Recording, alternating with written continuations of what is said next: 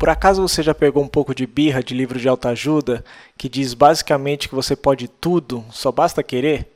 Como se fosse a coisa mais fácil do mundo? Pois é, este best-seller traz uma abordagem bem diferente do que a gente está acostumado. Olá, seja bem-vindo ao Iceberg e ao sumário completo do livro A Sutil Arte de Ligar o Foda-se. Não se esqueça de seguir a gente também no Instagram e ouvir todos os best-sellers gratuitamente pelo Spotify ou pelo podcast do iTunes. Bom, esse livro consegue, de um jeito leve e provocativo, jogar umas verdades bem no meio da nossa cara. Vai te mostrar que provavelmente você está em busca de uma felicidade maquiada e superficial. Infelizmente, você não é tão especial quanto pensa. Esse livro vai te ajudar também a descobrir o que realmente importa na sua vida e foda-se o resto. Capítulo 1 Nem tente. Autor começa contando a história de um alcoólatra, mulherengo, viciado em jogo, grosseiro, mão de vaca, preguiçoso e que de vez em quando dava uma de poeta. Ele trabalhava na verdade nos Correios e tinha um salário baixo que gastava quase tudo em bebida.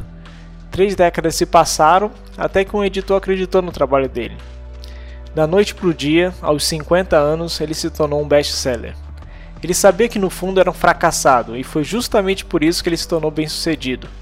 Não foi a mentalidade de mudar a sua realidade que efetivamente o fez mudar. Foi a sua honestidade em falar das suas falhas e fraquezas que o fez mudar de vida. Ele se sentia confortável com o fracasso. Hoje em dia, nossa cultura nutre expectativas pouco realistas. Seja mais inteligente, seja mais rápido, mais rico, mais bonito e por aí vai. Tudo que não somos. As redes sociais têm um importante papel no nosso comportamento psicológico hoje em dia. As pessoas se casando, fazendo viagens maravilhosas, comprando o carro dos sonhos, e você ali, vendo tudo isso na timeline e não acontecendo nada com você.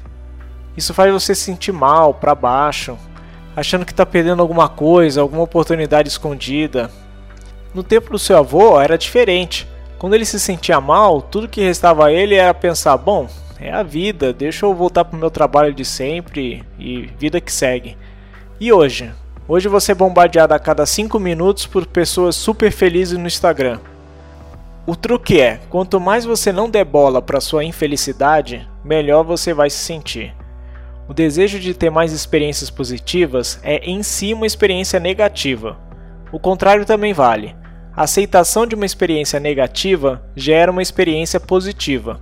Em outras palavras, quanto mais tentamos nos se sentir bem a todo instante, mais insatisfeito ficamos, pois uma busca só reforça o fato que não a temos. Quanto mais você se desespera para ser bonito e amado, mais feio e abandonado se considera. E o contrário. Lidar bem com sua insegurança e fraqueza te torna mais forte e carismático. Resumindo, o que é então a sutil arte de ligar o foda-se?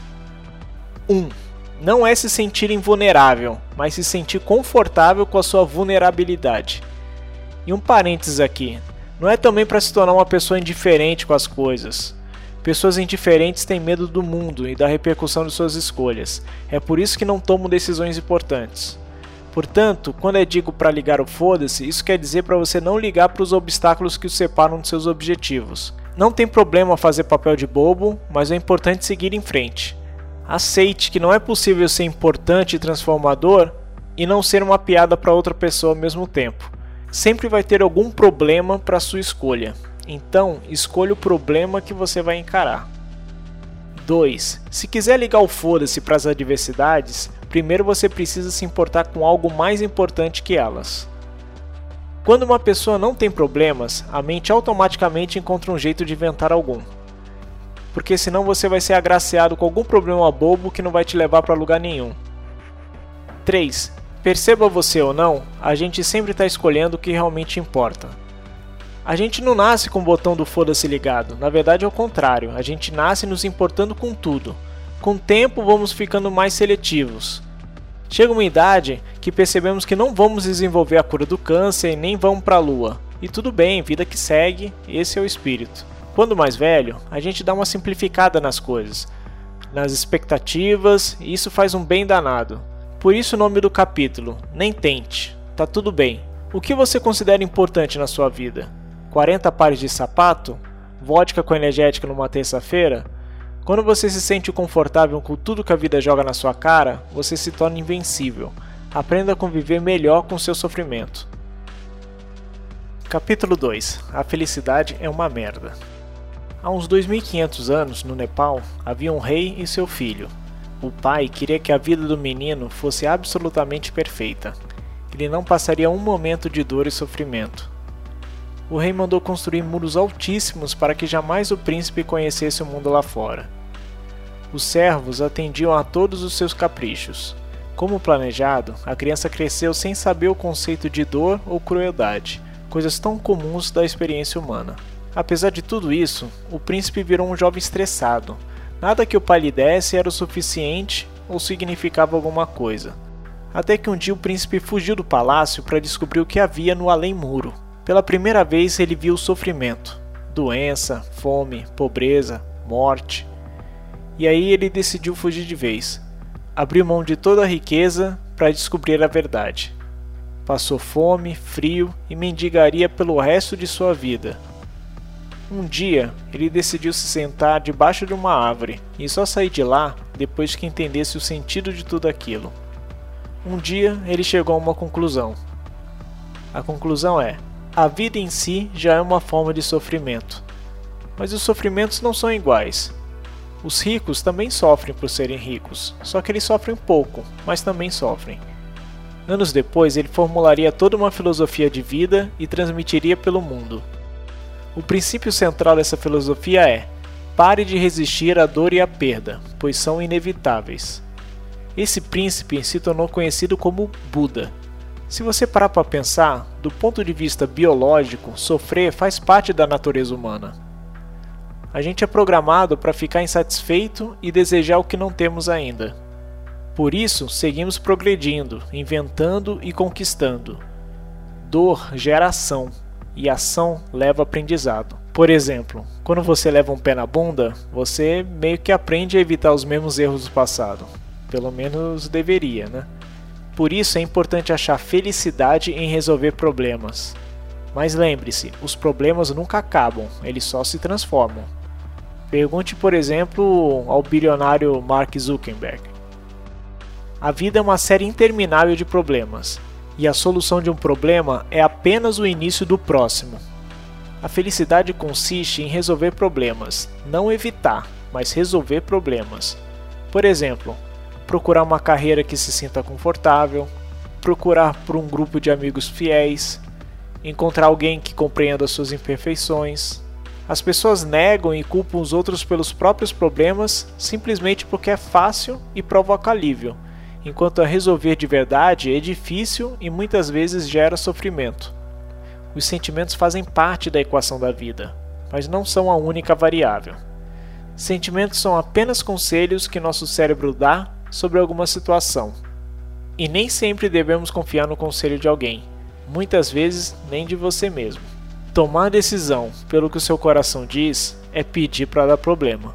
E tem mais: o que nos faz feliz hoje não nos fará feliz amanhã, porque a gente foi programado a sempre querer mais, nunca ser o suficiente. E agora uma pergunta: qual dor você quer na vida? Pelo que você está disposto a lutar? A felicidade se origina do esforço e dos problemas, e não da alegria. Por exemplo, ninguém fica musculoso sem antes sofrer numa academia. Você é definido pelas batalhas que está disposto a lutar. A vida é uma interminável espiral de resolver problemas onde a alegria está lá na subida.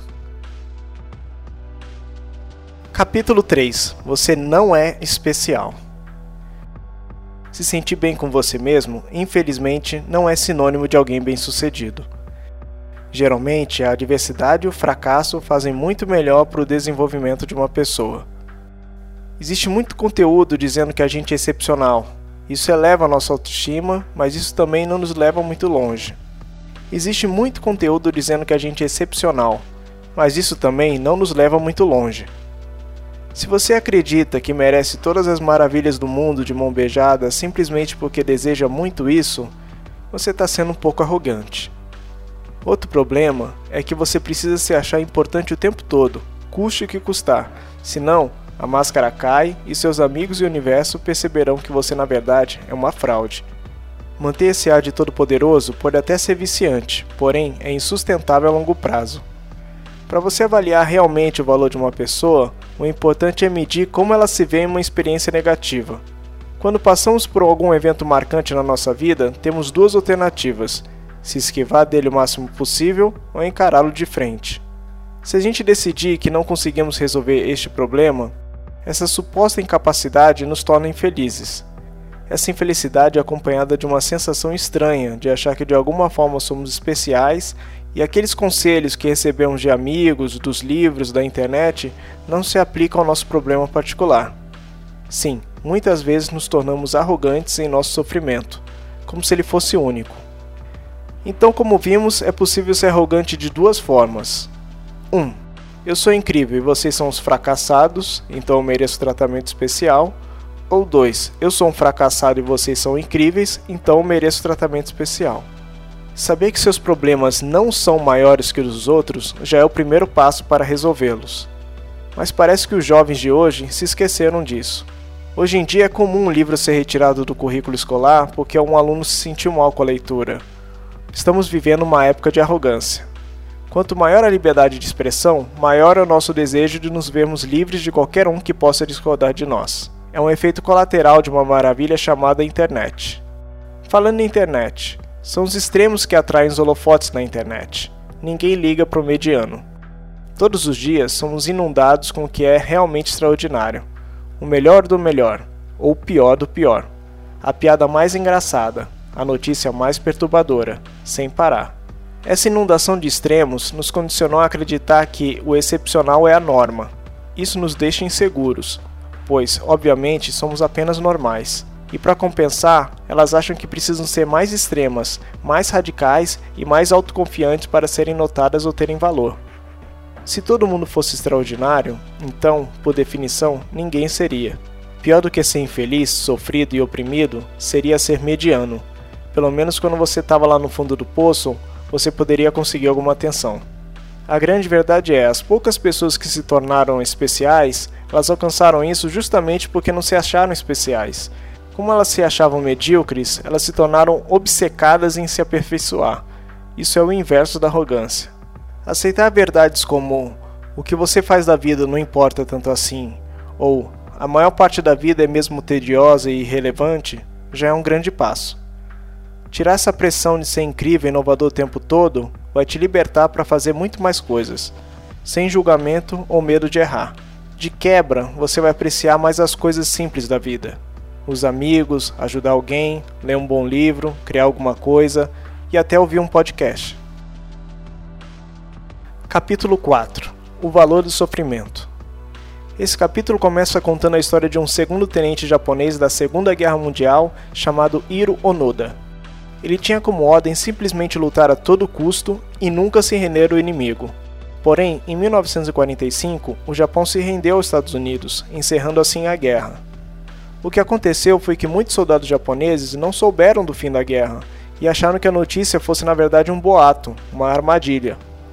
Tempos depois, o governo japonês decidiu jogar milhares de folhetos onde eles achavam que os soldados remanescentes poderiam estar, mas não tiveram nenhum resultado. Hironoda continuou matando e se escondendo dentro da floresta. Com o passar dos anos, a história de Onoda foi se tornando uma verdadeira lenda no Japão. Um herói de guerra insano que se recusava a se render. Muitos acreditavam até que ele já tinha morrido há muito tempo. O fato é que depois de inacreditáveis 30 anos, Onoda foi encontrado e respondeu a pergunta que todos queriam ouvir: por que diabos ele havia permanecido e continuado a lutar? Ele disse que estava simplesmente cumprindo a ordem de jamais se render. É comum os seres humanos escolherem dedicar grandes períodos da vida a causas aparentemente inúteis ou destrutivas. À primeira vista, elas não têm muito sentido. No caso de Onoda, ele disse não se arrepender de nada. Tinha orgulho de suas escolhas e o tempo que passou lutando por um império que já não existia mais. Ele basicamente escolheu como queria sofrer. Tinha um significado. A ironia nisso tudo foi que Onoda ficou muito mais deprimido de volta à civilização do que sozinho 30 anos na floresta. Na floresta, pelo menos, ele tinha um propósito. Portanto, a pergunta que devemos fazer agora é: por que considera alguma coisa um sucesso ou um fracasso? Muitas pessoas não sabem expor esses porquês de forma exata. e isso as impede de obter um conhecimento mais profundo de seus valores. Os problemas podem ser inevitáveis, mas o que cada problema vai significar não é. Nós podemos controlar o que nossos problemas significam para a gente. Eis dois exemplos. Em 1983, um jovem talentoso guitarrista foi expulso de sua banda. Ele teve que voltar de Nova York para sua casa em Los Angeles. Aquilo corroeu por dentro. Ainda mais porque a ex-banda tinha acabado de assinar com uma produtora. Bom, assim que ele chegou de viagem, ele decidiu não desanimar e já montou uma banda nova. Essa banda nova seria tão bem sucedida que a antiga se arrependeria para sempre da decisão de tê-lo expulsado. Essa banda nova seria tão bem sucedida que a antiga banda se arrependeria para sempre da decisão de tê-lo expulsado. Ele ficaria tão famoso que os ex-colegas seriam forçados a passar décadas vendo na TV, ouvindo no rádio, etc. De fato, tudo isso aconteceu. O guitarrista se chama David Mustaine e sua banda de heavy metal se chama Megadeth. Ela vendeu mais de 25 milhões de discos em todo o mundo. Porém, a banda que o expulsou há 35 anos atrás é nada mais, nada menos que o Metallica, que vendeu mais de 180 milhões de discos. Por isso, apesar de tudo que conquistou, Mustaine ainda se sente um fracassado. Nossa avaliação vai se pautar por alguma referência, não tem jeito. Mas é possível, pelo menos, escolher qual referência é essa? Se o seu conceito de sucesso for ser melhor que o Metallica, você está perdido. Agora ouça esse exemplo. 1962. Uma banda em Liverpool acabou de expulsar o seu guitarrista dias antes de assinar o primeiro contrato com uma gravadora. Essa banda se chamava Os Beatles e se tornaria o grupo musical mais importante de todos os tempos. O nome do baterista mais azarado do universo é Pete Best. Ele foi substituído por um cara chamado Ringo Starr. E o que acontece com Pete a partir daí? Ele basicamente caiu numa profunda depressão e só queria saber de beber. O tempo passou e até que em 1994 ele declara: Sou mais feliz do que seria com os Beatles. Como assim? Pete Best explicou que a expulsão dos Beatles foi o que levou a conhecer a sua esposa, com quem veio a ter filhos. Seus valores mudaram. Ele passou a avaliar sua vida segundo outros parâmetros. Fama e glória teriam sido ótimos, é claro, mas Pete compreendeu a dimensão maior que havia conquistado uma família grande e amorosa, um casamento estável e uma vida tranquila. Quando negamos nossos problemas, nos privamos da chance de resolvê-los e com isso criar felicidade. Por incrível que pareça, são os problemas que nos geram uma sensação de propósito e dão gosto à vida. Ao longo prazo, correr uma maratona nos deixa mais felizes que comer um bolo de chocolate. Abrir uma empresa com os amigos e vencer dificuldades financeiras nos deixa mais felizes que comprar um celular novo são as atividades mais difíceis que nos proporcionam os momentos mais marcantes das nossas vidas. Existe uma frase muito interessante de Freud que diz: Um dia, quando olhar para trás, os anos de luta lhe parecerão mais bonitos. Capítulo 5 Você está sempre fazendo escolhas. Quando você escolhe determinado desafio por livre e espontânea vontade e se prepara para isso, o evento se torna um marco glorioso na sua vida, como por exemplo uma maratona. Mas se esse desafio for forçado, pode se tornar uma das experiências mais apavorantes possíveis. Muitas vezes, a única diferença entre um evento doloroso e um evento poderoso é a sensação de que escolhemos passar por aquilo. Quando acreditamos ter escolhido nossos problemas, nos sentimos empoderados. Certa vez, um rapaz chamado William James decidiu, depois de sofrer muito bullying dos amigos e dos próprios pais devido à sua frágil condição de saúde, que passaria um ano acreditando 100% ser responsável por tudo que ocorria na sua vida. Se nada melhorasse ao final desse ano, ele se mataria. Um resultado? William James se tornou o pai da psicologia nos Estados Unidos. Esse experimento foi a causa de tudo que conquistou na vida. Nem sempre dá para controlar o que acontece com a gente mas sempre podemos definir nossa interpretação sobre os acontecimentos e nossa relação a eles. Somos responsáveis por nossa vida como um todo, seja quais forem as circunstâncias externas. Mesmo que você seja atropelado por uma carrocinha de pipoca, ainda é sua responsabilidade interpretar o significado disso e escolher como reagir. A questão é: estamos sempre escolhendo, de modo consciente ou não, sempre. À medida que assumimos a responsabilidade por nossa vida, mais poder adquirimos para mudá-la.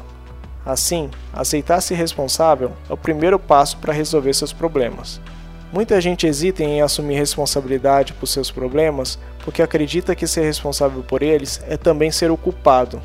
Mas não é bem assim. Quer ver um exemplo? Um dia você acorda e encontra um bebê recém-nascido na sua porta.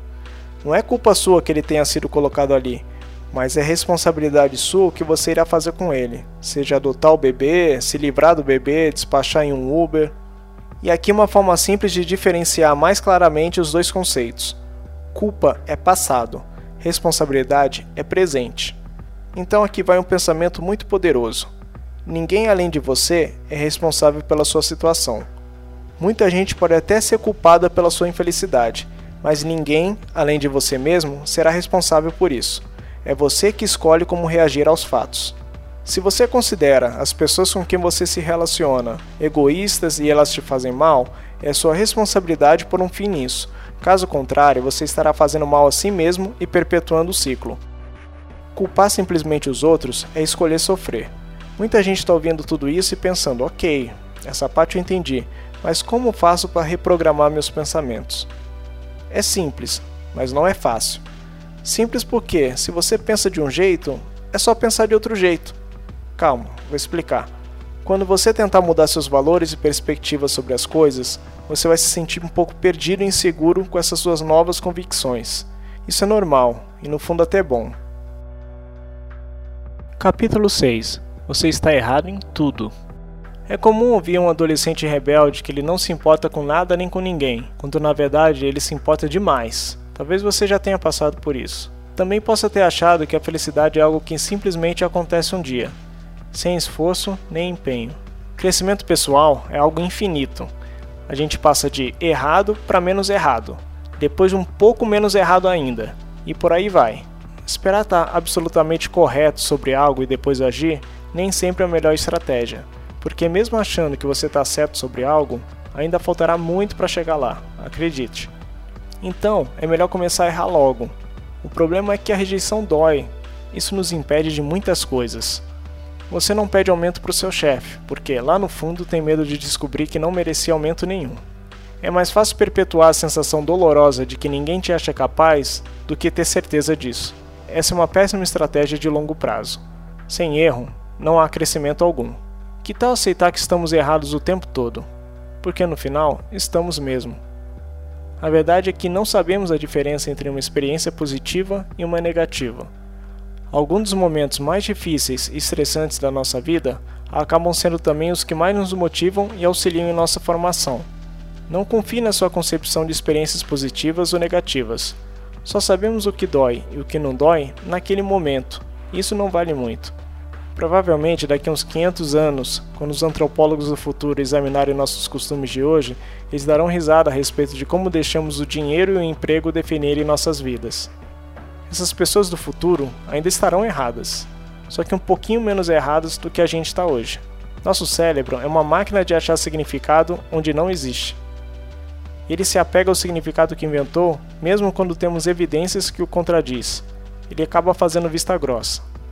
Em nome da coerência, nossa mente pode até inventar lembrança. Na realidade, nossas lembranças e crenças são bem maleáveis e nossa memória é bem pouco confiável. Clichês como confie em você mesmo e siga o seu coração estão por toda parte, mas talvez seja melhor confiar menos em você. Afinal, se o nosso coração e a nossa mente são tão falhos, a gente precisa questionar nossas intenções e motivações. Muita gente tem confiança plena em seu desempenho profissional ou amoroso. Elas veem os outros sendo promovidos ou se casando e se sentem menosprezadas. Acham que não estão sendo reconhecidas. Estão acreditando que merecem algo, quando na verdade, por algum motivo, não merecem. Sempre duvide do que você acha ou tem como garantido. Aquela pessoa que acha que sabe tudo não aprende nada de novo. A abertura para estar errado precisa existir se você quiser alguma mudança ou crescimento real na sua vida. Quanto mais alguma coisa ameaça mudar a visão que você tem de si mesmo, mais você a evitará. Capítulo 7 Fracassar é seguir em frente. Existe a história de que Pablo Picasso estava num café na Espanha, desenhando no guardanapo usado. Uma mulher que estava próximo a ele ficou observando de longe aquele rabisco sendo feito. Picasso terminou de tomar o café e amassou o guardanapo para jogar fora ao sair. A mulher o deteve. Espere! posso ficar com aquele guardanapo que você estava desenhando? Eu pago. Claro, respondeu Picasso. São 20 mil dólares. Como assim? Você levou dois minutos para desenhar aquilo, disse a mulher. Não, senhora, retrucou Picasso. Eu levei mais de 60 anos. Por que eu estou contando isso? Se alguém é melhor que você, provavelmente ele cometeu mais erros. Considere uma criança pequena aprendendo a andar. Sabemos que ela vai cair e se machucar centenas de vezes, mas em nenhum momento ela para e pensa: bom, acho que andar não é a minha, não tenho talento para isso. Na década de 1950, um psicólogo estudou sobreviventes poloneses da Segunda Guerra Mundial e seus diferentes modos de lidar com as experiências traumáticas que tinham vivido na guerra. Nesse estudo, o doutor notou algo surpreendente. Apesar de terem sofrido tortura, fome e tudo de pior no Holocausto, uma parte considerável acreditava ter se tornado pessoas melhores, mais responsáveis e, pasmem, até mais felizes. Eles relataram que antes da guerra, eles não tinham muita gratidão pelas coisas. Eles eram preguiçosos e se achavam merecedores. Depois da guerra, sentiram-se mais confiantes, mais agradecidos e não se deixavam abalar por trivialidades e pequenos aborrecimentos do dia a dia. Essas pessoas tinham conseguido canalizar todo o sofrimento para uma transformação pessoal positiva e poderosa. A dor faz parte do processo. Aprenda a suportar a dor que você escolheu. Ao escolher o um novo valor, você também está escolhendo um novo tipo de dor em sua vida. Portanto, aproveite, experimente. Depois continue agindo apesar da existência dessa dor. A vida se resume a não saber nada e agir mesmo assim. Outra dica: se você está empacado em algum problema, não fique parado pensando. Comece. Mesmo que você não saiba o que está fazendo, o simples ato de entrar em ação e tentar solucionar o problema vai acabar fazendo as ideias certas aparecerem na sua cabeça. A ação não é apenas consequência da motivação, ela é também a causa. O que isso quer dizer? A maioria das pessoas só age quando se sente motivada em certo nível, e só nos sentimos motivados quando temos inspiração. Mas na grande maioria das vezes isso não acontece, certo? Então o truque é apenas começar. O autor conta a história de um famoso escritor com mais de 70 livros publicados. Quando alguém perguntou ao sujeito qual era o segredo, ele disse: São 200 palavras ruins por dia. Só isso. A ideia era que, ao se esforçar a escrever 200 palavras ruins por dia, Certamente, o puro ato de escrever o inspiraria, e quando ele percebesse, ele já tinha milhares de palavras escritas. Capítulo 8 A importância de dizer não. Viajar é uma ferramenta fantástica de desenvolvimento pessoal, porque nos afasta dos valores da nossa cultura e demonstra que outra sociedade pode viver muito bem com valores diferentes dos nossos. Mas, ao mesmo tempo que experimentar uma coisa nova faz bem para o nosso autoconhecimento, saber dizer não e se limitar também pode ser bom. Por exemplo, quando você diz sim para um casamento, você está dizendo não para muitas coisas. Entretanto, quando você se casa, você tem a oportunidade única de se conectar profundamente com um ser humano que você admira. Você e essa pessoa crescem muito mais juntos como seres humanos do que se estivessem aprendendo cada um por si. Mas nem tudo são flores. Existem formas saudáveis e não saudáveis de amar. O amor não saudável é o que une duas pessoas que estão usando aquele sentimento como um meio de escapar de seus problemas. O amor saudável é aquele que une duas pessoas capazes de reconhecer e enfrentar seus problemas com o apoio do outro. Em uma relação saudável, haverá limites claros entre as duas pessoas e seus valores, além de uma abertura para rejeitar e ser rejeitado quando necessário.